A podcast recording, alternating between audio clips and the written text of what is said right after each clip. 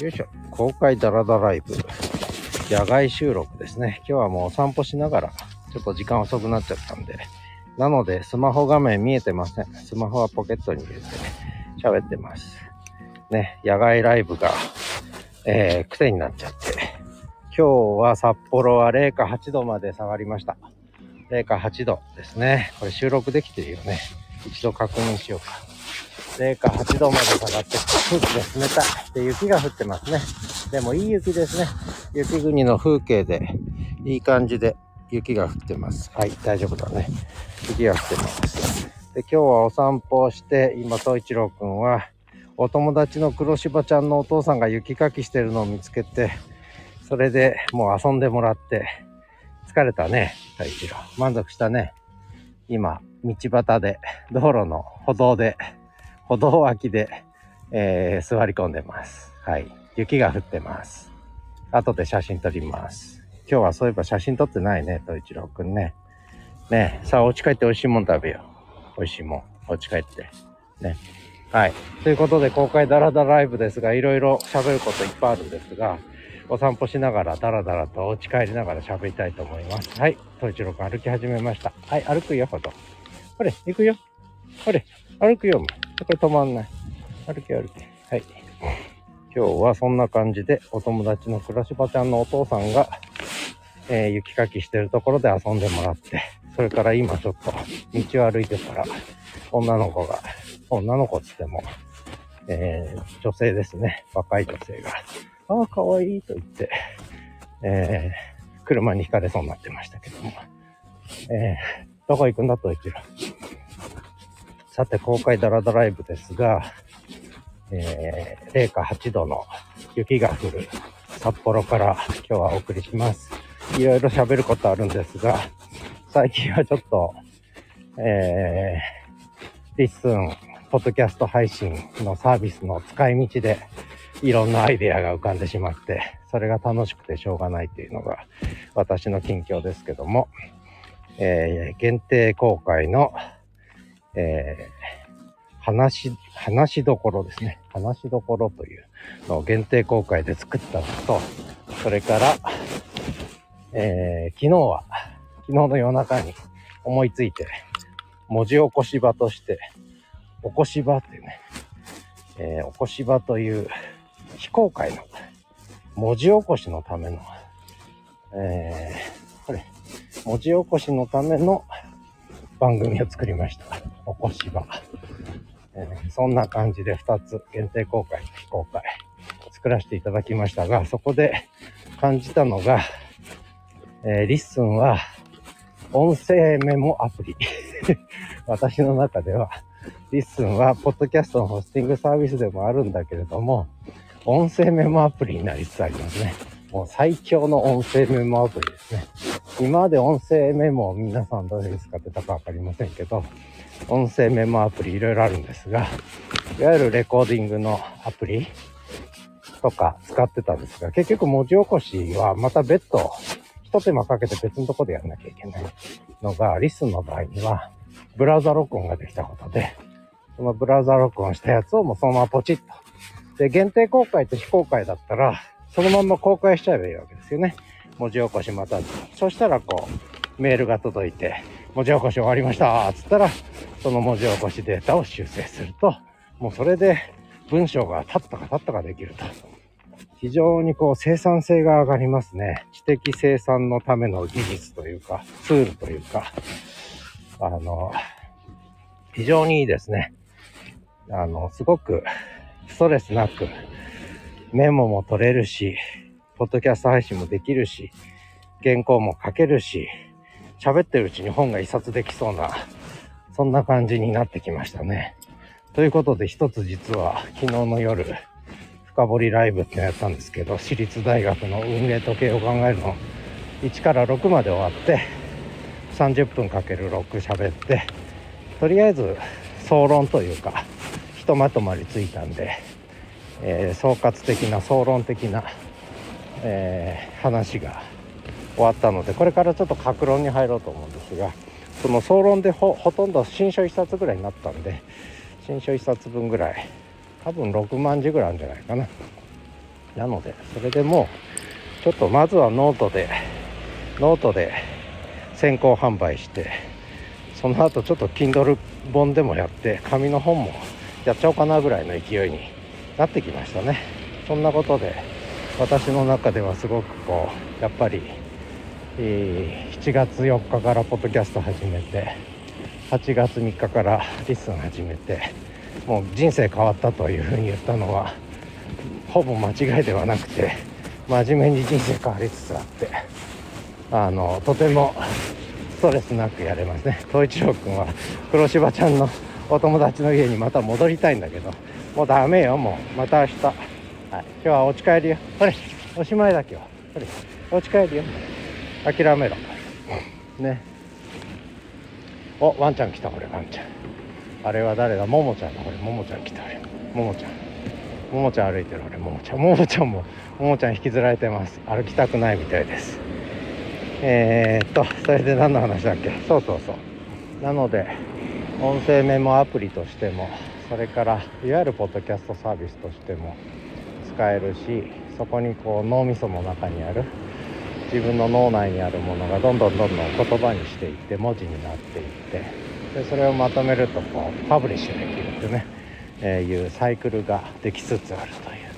これはとてもいいです。ほれ渡るよ。ほれ渡るよ。とてもいいと思いますね。これは面白い。まあそんな話が一つですね。それからもう一個ははいほらももちゃんいたよいしょ。はいはいはい。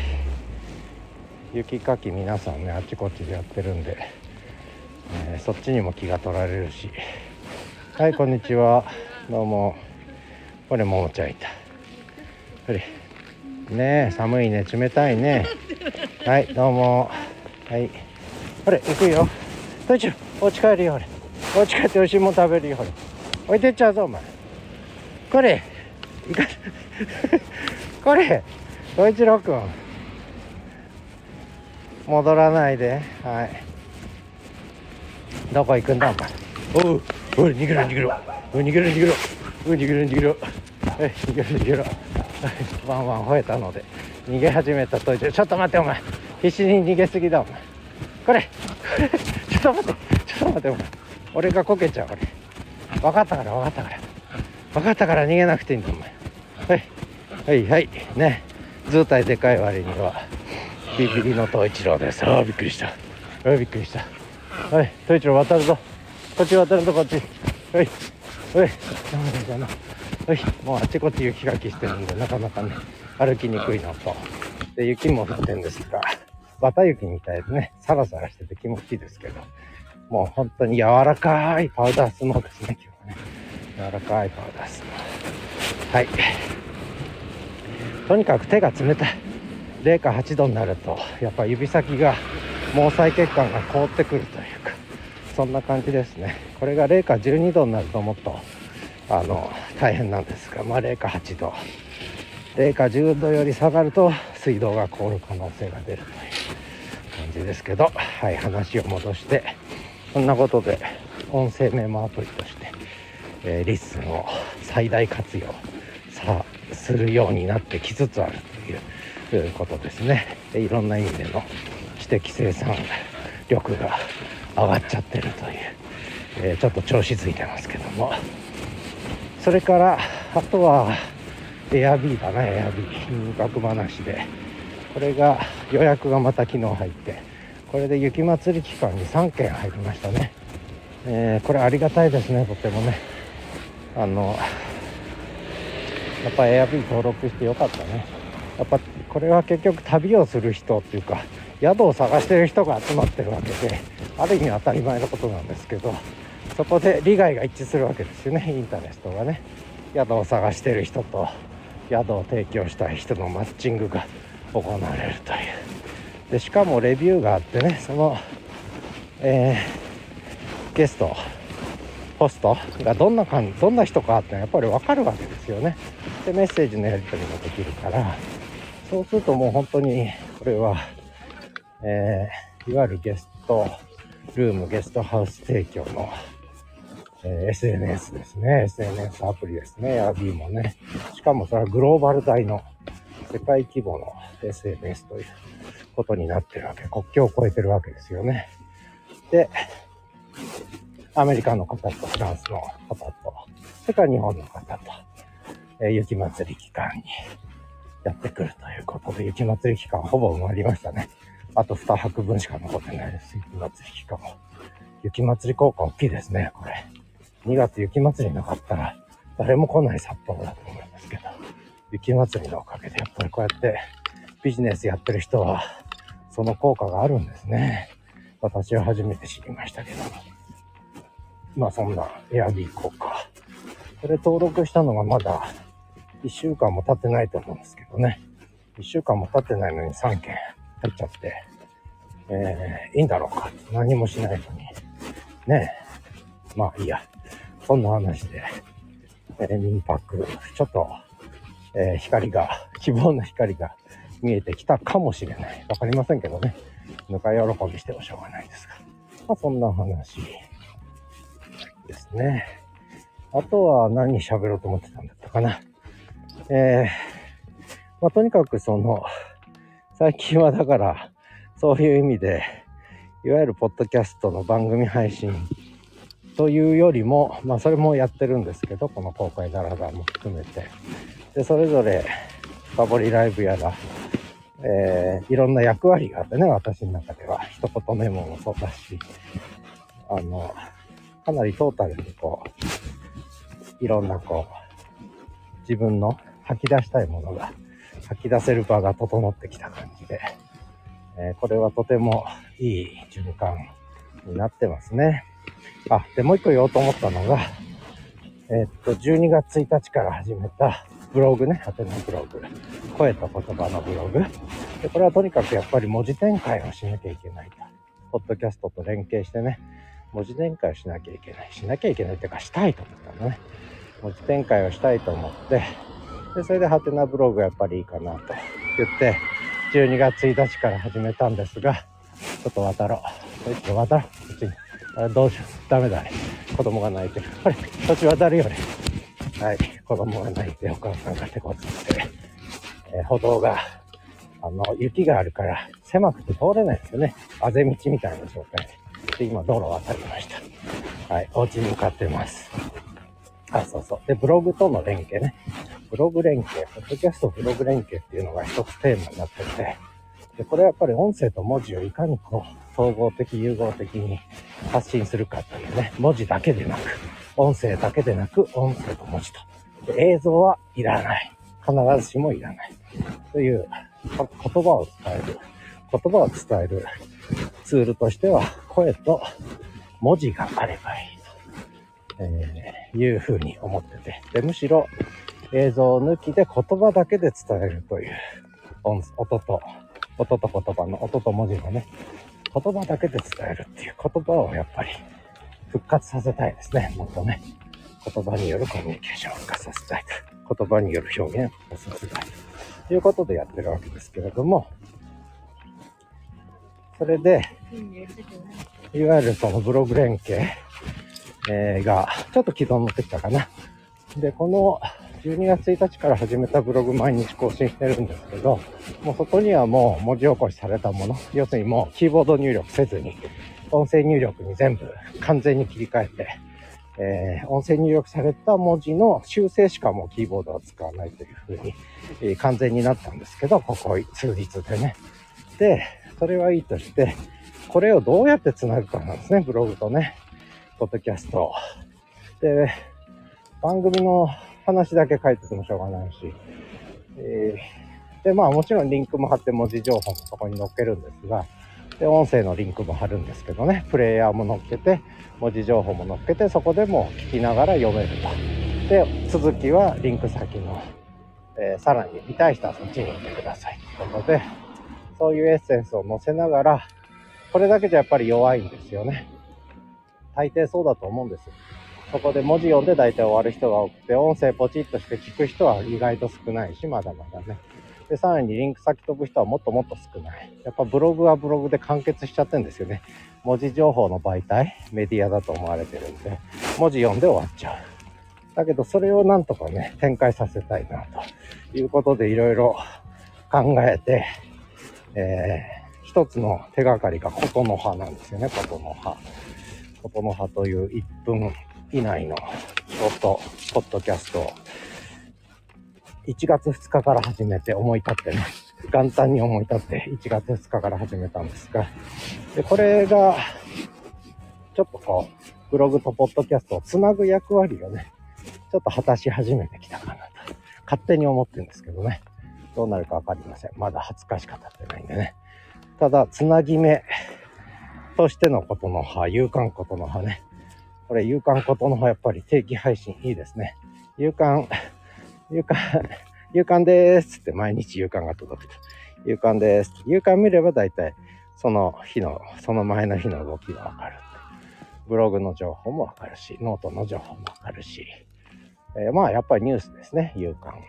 毎日毎日の情報を、全ての情報を届ける、こう、要というか、えー、結節点というか、つなぎの役になるのがこのことの葉ですね。で、しかもブログとポッドキャストをつなぐ、ノートもつなぐ、ある意味全てをつなぐ、こう小さな1分、1分の勇敢ですけども、今そういう役割をちょっと果たしつつあるかなっていう気が勝手にしてきてて、まあどう展開するかわかりませんが、勇敢ことのね、えー、ちょっと結構、やっぱなんかそういうブログとポッドキャスト全体をつなぐような仕組みを、えー、どう考えるかっていうことですね。で、これはブログの方から来る人と、ポッドキャストの方から来る人と、こう、両方こうつなぐんですけど、それなかなか難しくって、従来のブログからだと来ない。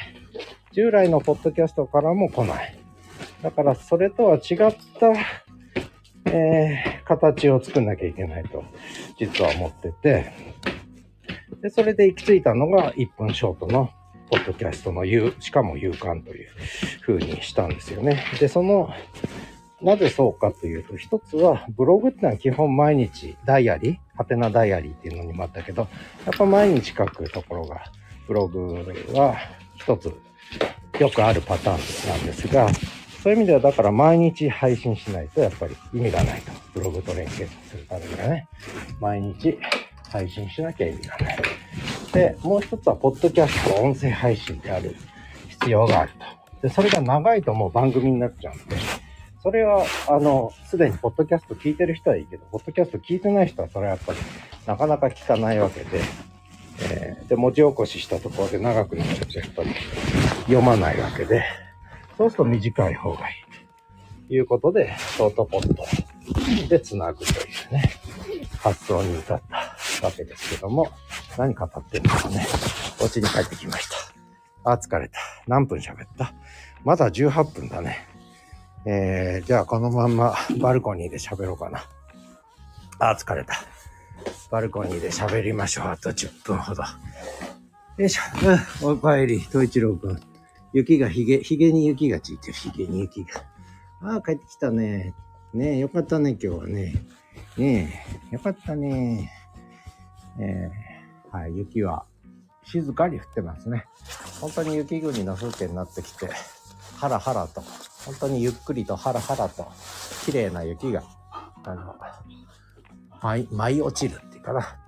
こんな感じですね。たくさん降るわけでもなく、うん、いい感じの雪が降ってますね。おー、でした。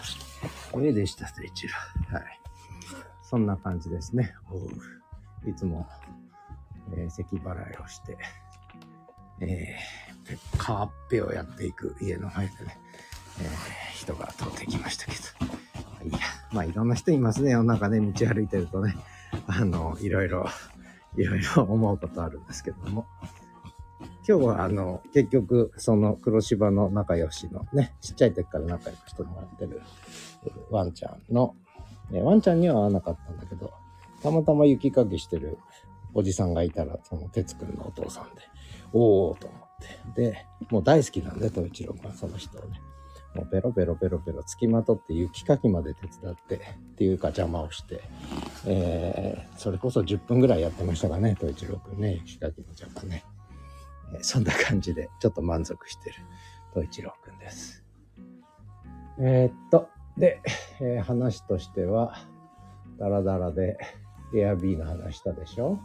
それから最近、あ、こ音声メモアプリに、としての LISTENってね、最強の音声メモアプリとしての LISTENという話と、で、もう一個はやっぱりブログとポッドキャストをこうつなぐ、つなぎ目ですね。つなぎ目をどう作るかっていうことですね。まだまだちょっと、うん、もう一工夫、二工夫したいなと思いながらも、ちょっとまあ、この形はありかなと思ってね。今やり始めてるんですが、で、そのブログの方も、一応こう、まあ、ね、えー、12月1日から始めて、これで50日ぐらい経つわけですけど、やっぱりちょっとずつちょっとずつこう、星をつけてくれる人が出てきたのと、やっぱ閲覧数も徐々に徐々にこう、コンスタントに、まあ、微増傾向にある。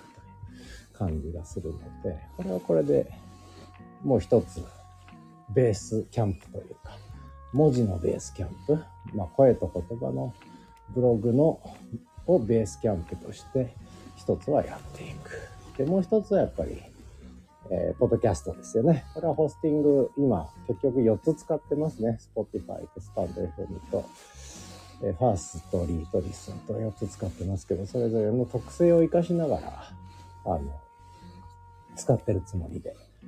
うん。だからそれはそれで、まあ、だいぶ落ち着いてきたかな。うん。いい感じ、いいですね。全体像もだいぶ見えてきて。で今はちょっとむしろそういうのが整ってきたから、逆にこう限定公開とか非公開とかっていう方にまで頭が回るようになってきて。で、これがそういう非公開的な部分も含めて全部音声入力でやれるって文字起こしがされるとなると、そこがこう一つの、なんていうのかな、一つのこうトラッシュボックスって言いますけど、くず箱ですね。原稿を書いては、こう、よく小説家がこう、途中まで書いて原稿用紙をポイって後ろに投げたりするじゃないですか。三丁目の夕日でも出てくるけど。で、それを、でもまた、ね、えー、もう一回くしゃくしゃになったのを広げてみるとアイデアがあったりとかね。いう、こういうのをトラッシュボックスって言うんですけど、ゴミ箱って言うんですけど、ゴミ缶って言うんですけど、えー、なんだろうな、そういうものとして限定公開、非公開は使っていいのかなと。で、まあ一部フォロワー限定で公開してますけどね、ゴミ箱の中身もね。まあそれはそれでいいのかなと、えー、いう気がしてますね。だから、もうとにかく全部、例えば昔は手書きでメモを取るとかね、それからキーボードで、えー、思いついたことを打ち込むとかってやってたんだけど、これがもう完全に音声入力でそれをやるということになったんですよね。で昔は音声入力がやっぱりこうメインにならなかったのは、結局文字起こしの手間ですよね。文字起こしの手間を考えると書いた方が早かった。で今は実は文字を、文字で、キーボードで打つんだったら喋った方が早いっていう。本当に AI 進化の賜物というか、AI 進化の、こう、おかげというか、ね。それで可能になったのは、やっぱここ1年ぐらいだと思うんですけどね。まあそんな風に思ってるので、これはもう使わない手はないし、多分3年後、5年後はみんなそうやってるだろうと。やっぱり思いますね。これはね。自分でやっててね。まあそういうことで、時代は音声入力の時代、文字起こしの時代。で、それで一番今使い勝手がいいのがリスンと。で、リスンは単なるポッドキャスティングサービスではなくて、それもできるけれども、音声メモアプリ、最強の音声メモアプリとして、えー、使えるということですね。そういう発想になってきちゃいましたね。だから今、もう非公開限定公開ができたことでさらにこうこのそれこそなんだはじめもとかそれから一声とか特にまあはじめもが一番カオスなメモだったんですがさらにその隠れたところに 限定公開と非公開のもっと隠れたカオスが生まれると。でただ限定公開の方がむしろカオスなメモですね。限定公開のえー、起こし、起こしどころの方、起こしどころじゃないや。混乱してるな。えー、話、しどころね。話しどころの方がちょっとカオスなメモ帳になってますね。で、で、そこにこう、とにかくメモをぶち込んでいくと。ブログの原稿もそこにも音声でぶち込むと。それから思いついたことも全部そこにぶち込むと。だからやっぱアイデアメモ帳ですね。えー、はじめもが、ノートの切れ端、はじめもじゃない。はじめもじゃなくって、えー、話しどころですね。話しどころが完全に音声メモ帳になってるということだし、原稿書きの場になってるのが、そこですね。話しどころ。話しどころ。だから自分が話すところですね。ここで話しとけ、みたいな。話しどころで話しとくと。すべてとにかく最初はもう話しどころで話しとくと。で、むしろ非公開のところは違いますね。音声メモでは使ってないですね。非公開のところはもう本当にちゃんと喋ったやつを文字起こしするという、そういう感じですね。まあ私の場合は特に有料配信する原稿、だから原稿書きですね。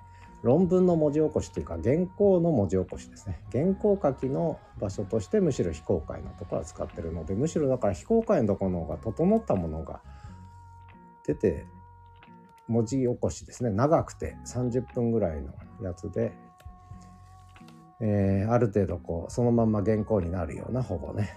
いうものをぶち込むのがむしろ非公開の起こし場ですね。起こし場。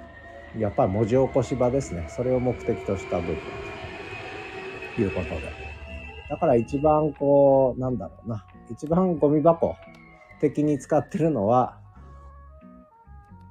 話どころだ話しどころとにかくここで話しとけだねまあそういう形ですね。メモ帳ですね、やっぱり。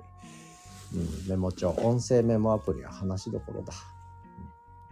そんな感じですね。で、文字起こしの作業場が起こし場。まあどうでもいい話になってきましたね。多分興味ない人はもう全く興味ないと思いますが、とりあえずそんな感じでこう、今まで番組横展開してたんですが、今度は縦展開ですね。失礼しました。縦展開。縦の展開が出てきたという。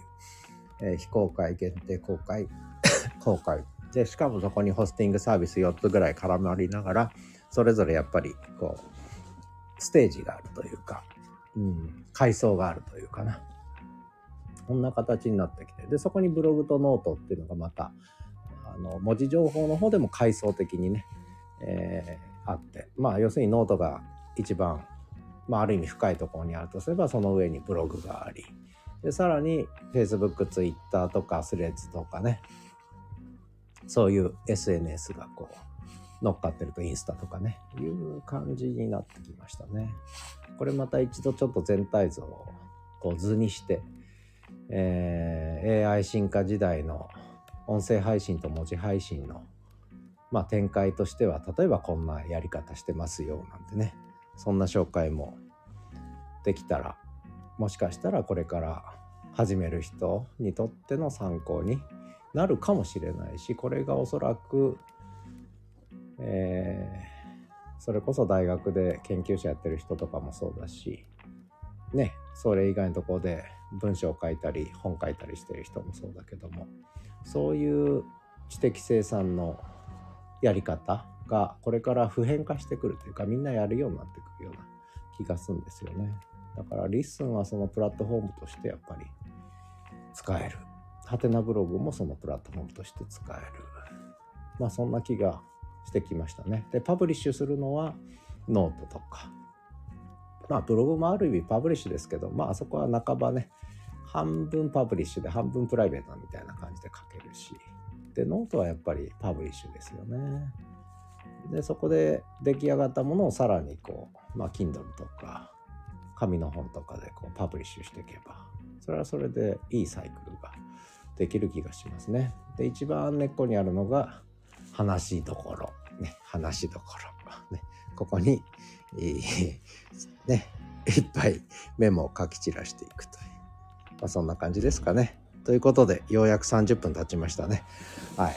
まあ結構ダラダラでしたけれども今日も野外ライブ後半は1回バルコニー札幌キャンパスのオープンエアなオープンスペースから外の雪を眺めながら、えー、零下8度の中でお送りしました。戸一郎くんは今、おとなしく背中撫でてくれと言って、私に背中を見せて、今私撫でながら喋ってるんですが、とにかく30分だったので、今回ダラダライブ終了。お疲れ様でした。自分に言ってる。ではまた。